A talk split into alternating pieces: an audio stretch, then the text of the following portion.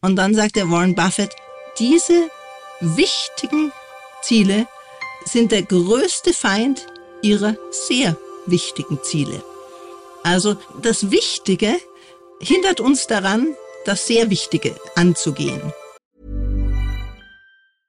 I'm Sandra, and I'm just the professional your small business was looking for. But you didn't hire me because you didn't use LinkedIn jobs. LinkedIn has professionals you can't find anywhere else, including those who aren't actively looking for a new job but might be open to the perfect role, like me.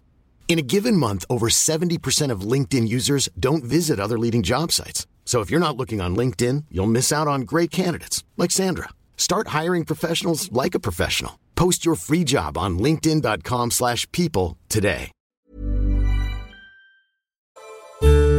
Simplify Your Life. Einfacher und glücklicher Leben. Der Podcast. Hallo und herzlich willkommen. Tja, und heute etwas ganz Besonderes, nämlich ich begrüße jemanden, den ihr so noch nie hier gehört habt, aber vieles, vieles von ihr haben wir unmittelbar, mittelbar gehört, denn sie ist neben Tiki die gute Seele von Simplify Your Life, Dr. Ruth Drost-Hüttel. Ich habe den Doktor hinzugefügt.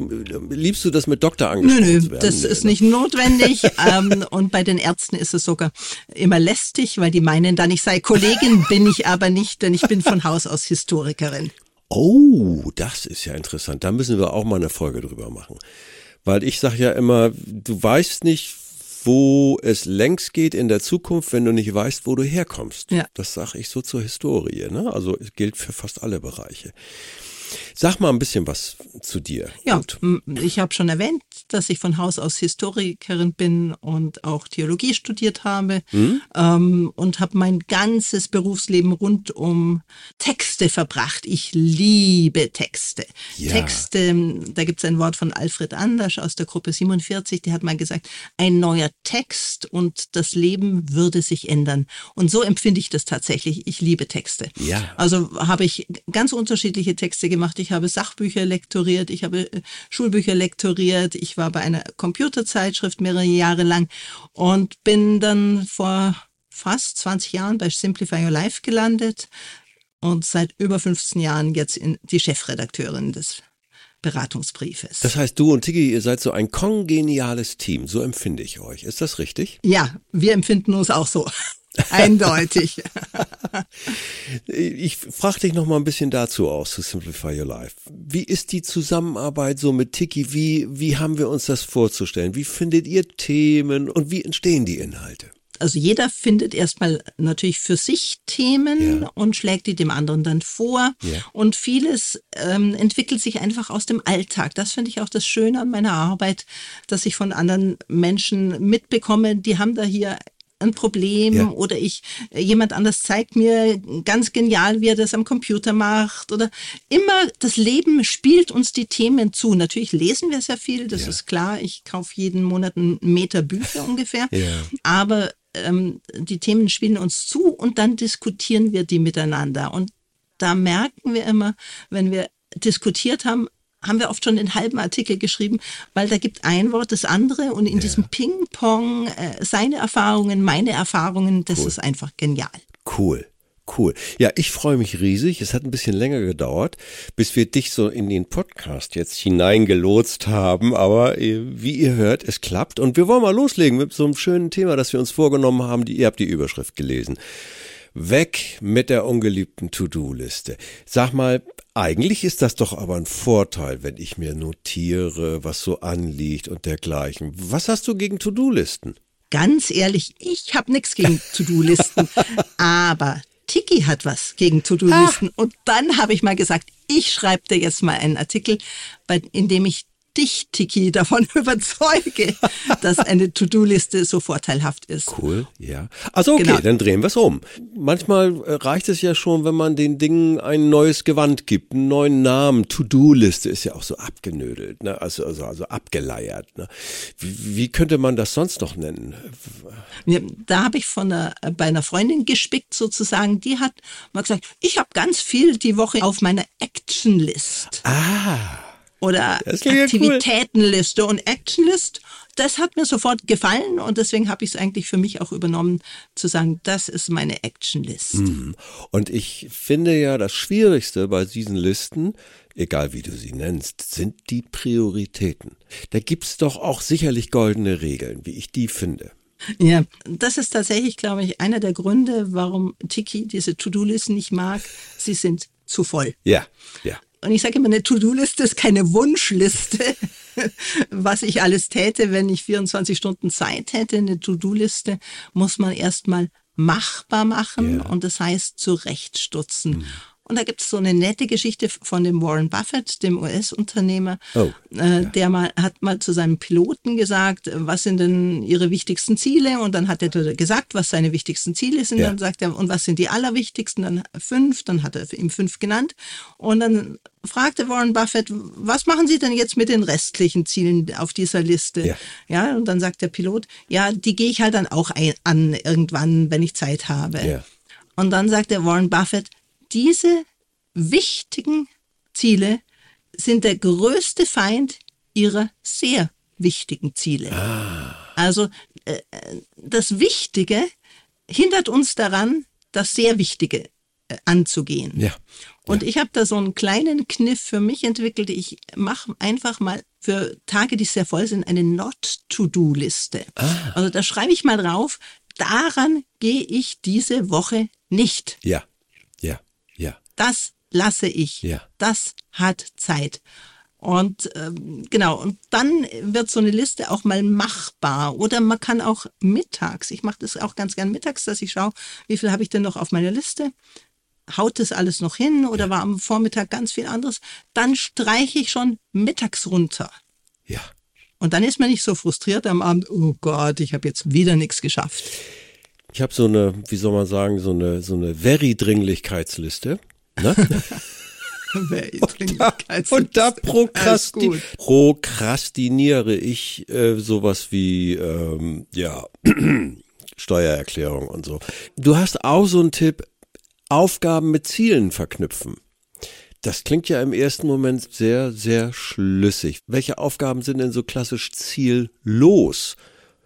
Naja, äh, eine typische Aufgabe ist, äh, ich nehme jetzt mal ein berufliches Beispiel, ähm, ein Kundengespräch zu führen. Ja, Also ähm, das ist eine Aufgabe. ja, Aber das Ziel von dem Berater wäre, einen Vertrag abzuschließen.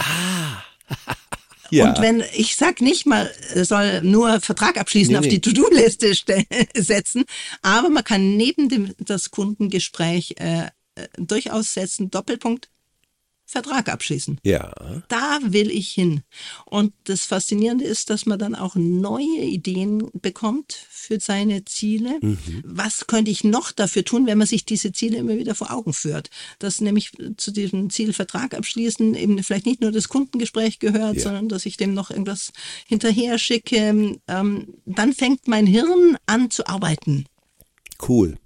Du gibst Ziele, die werden mir vorgeschrieben. Ne? Also manchmal kommt man Ja. sich ziemlich fremdbestimmt vor, besonders wenn man Kinder in der Schule hat, wird man wieder so komplett fremdbestimmt. Das wird nochmal ein Thema, ne? Gut, dann Ja. machen wir auch nochmal, ne?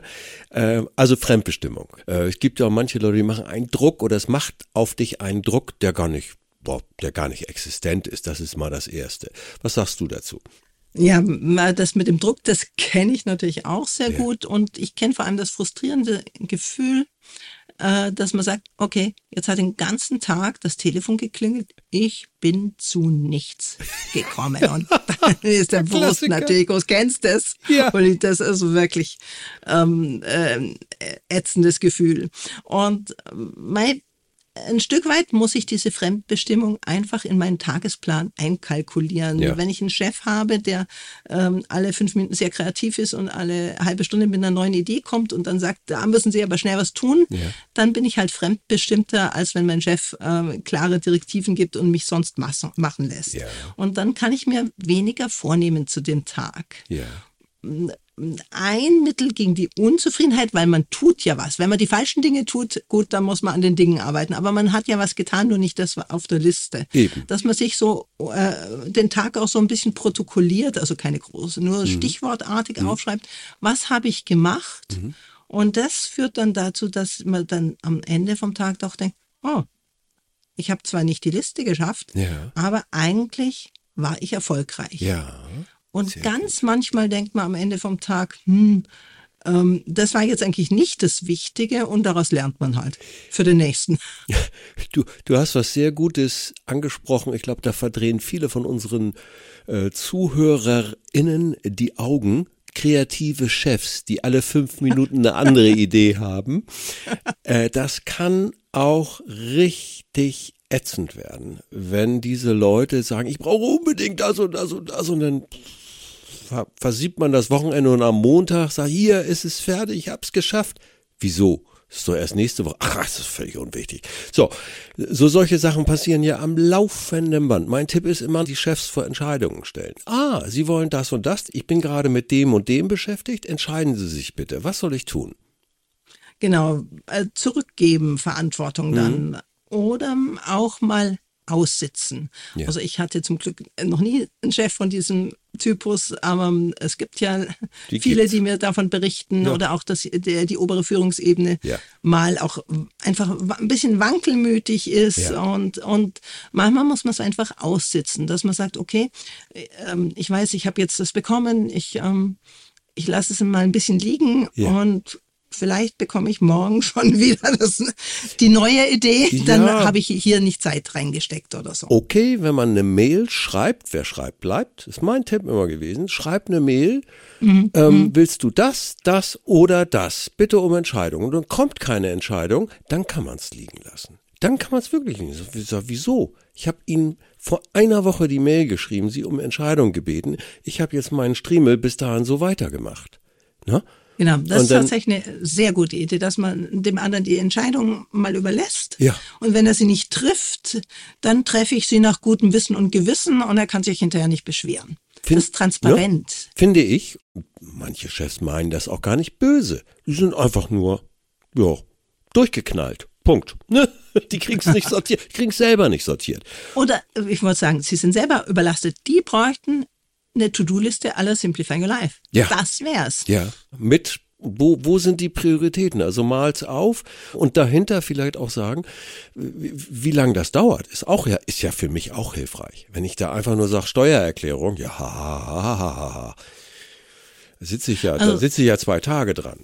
Für deine Steuererklärung ist mein Top-Tipp immer, sich zu erlauben, nach zehn Minuten wieder aufzuhören. Ja. Weil das Anfang ist jetzt ja das größte Problem. Und wenn ich sage, okay, ich fange an und wenn ich in zehn Minuten keine Lust habe, dann höre ich wieder auf. Das ist genial. Dann ha- hat man nicht diesen Berg von Steuererklärung, ich habe zehn Minuten, zehn Minuten kann ich machen. Ja. Und meistens ist es doch so, wenn man dann mal drin ist, dann sagt man, ach ja, jetzt mache ich doch noch eine halbe Stunde länger oder vielleicht mache ich auch zwei Stunden noch oder Ja. so.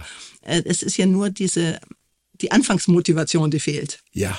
Ja. Und da kommt man mit dem 10-Minuten-Trick ganz gut zurecht, glaube ich.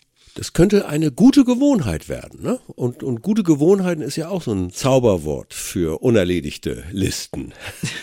Genau. Das, gute Gewohnheiten sind vor allem dazu da, meine To-Do-Liste zu entrümpeln. Also, wenn du dir mal vorstellst, auf deiner To-Do-Liste wäre Zähne putzen und ähm, Frühstück richten, äh, duschen und Ja. Ähm, Ja. die Haustür abschließen. Äh, irre. Ja. Also alles, was ich routinemäßig mache, das muss schon nicht mehr auf die To-Do-Liste. Und deswegen ist so die Frage, welche Routinen kann man im Alltag anlegen für sich, Mhm. dass man überhaupt nicht mehr dran denken muss, weil es ganz klar ist. Ja. Also wenn man zum Beispiel irgendwie den Papierkram immer so rumschiebt und, äh, und dann vergisst man ihn und ups, und jetzt kommt die Mahnung oder was weiß ich für die Rechnung. Äh, Wenn man jetzt routinemäßig sagt, Donnerstagabend ist mein Papierkramabend, hier ist der Stapel und den gehe ich am Donnerstagabend durch, dann brauche ich wahrscheinlich in ein paar Wochen nicht mal mehr einen Eintrag auf einer To-Do-Liste oder im Terminkalender, dass Ja. ich Donnerstagabend Papiere mache. Dann weiß ich das. Ich, äh, wenn jemand anders sagt, äh, äh, lasst uns was machen, sage ich, ist mein Papierkramabend oder können wir uns später treffen oder so. Dann ist es, äh, das, dann ist es zur Routine geworden.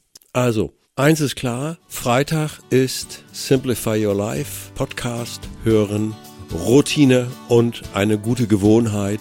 Und liebe Ruth, wir bleiben weiterhin im Gespräch. Ich finde das richtig klasse. Gute Premiere. Weiter geht's. Dank dir. Bis zum nächsten Mal. Dankeschön. Tschüss. Tschüss. Simplify Your Life. Einfacher und glücklicher Leben. Der Podcast. Planning for your next trip? Elevate your travel style with Quince. Quince has all the jet setting essentials you'll want for your next getaway, like European linen, premium luggage options, buttery soft Italian leather bags, and so much more. And it's all priced at 50 to 80% less than similar brands. Plus, Quince only works with factories that use safe and ethical manufacturing practices. Pack your bags with high-quality essentials you'll be wearing for vacations to come with Quince. Go to quince.com slash trip for free shipping and 365-day returns.